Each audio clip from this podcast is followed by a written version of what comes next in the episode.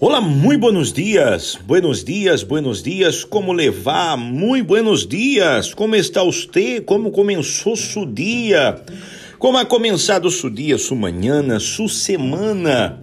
Nós outros estamos aí no dia lunes, um dia muito bueno para começar coisas novas, novas experiências, novos resultados. Porque Nuestra semana vai ser consequência de nuestras eleições. Vamos falar um pouquinho de las consequências. Uma consequência sucede depois e como resultado de algo que se hace, por exemplo, foi multado como consequência de saltar-se um semáforo em rojo. Cuidado. Vamos a respeitar eh, las señales del tráfico. La mayoría de las acciones y los actos de la naturaleza tem uma consequência que se desprende como resultado. Quando a gente faz algo malo, como roubar um banco, a consequência será provavelmente a pena de prisão. Se uma organização encontra uma cura para o câncer, por outro lado, como consequência, as pessoas se vão a curar. Quando ocorre algo em la natureza, como um tornado, a destruição poderia ser a consequência.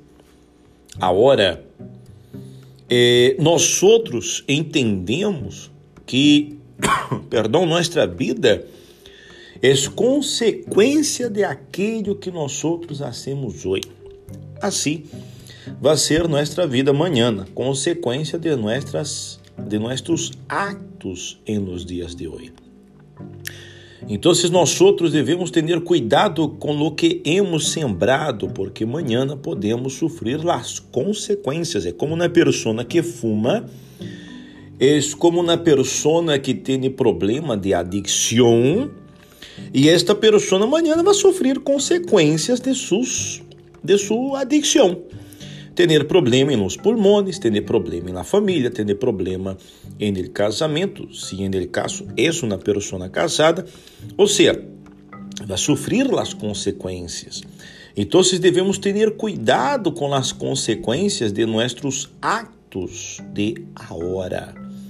É muito importante, muito importante que nós outros tenhamos este cuidado o importante é que nós outros tenhamos em conta como é importante que nós outros miremos ao futuro.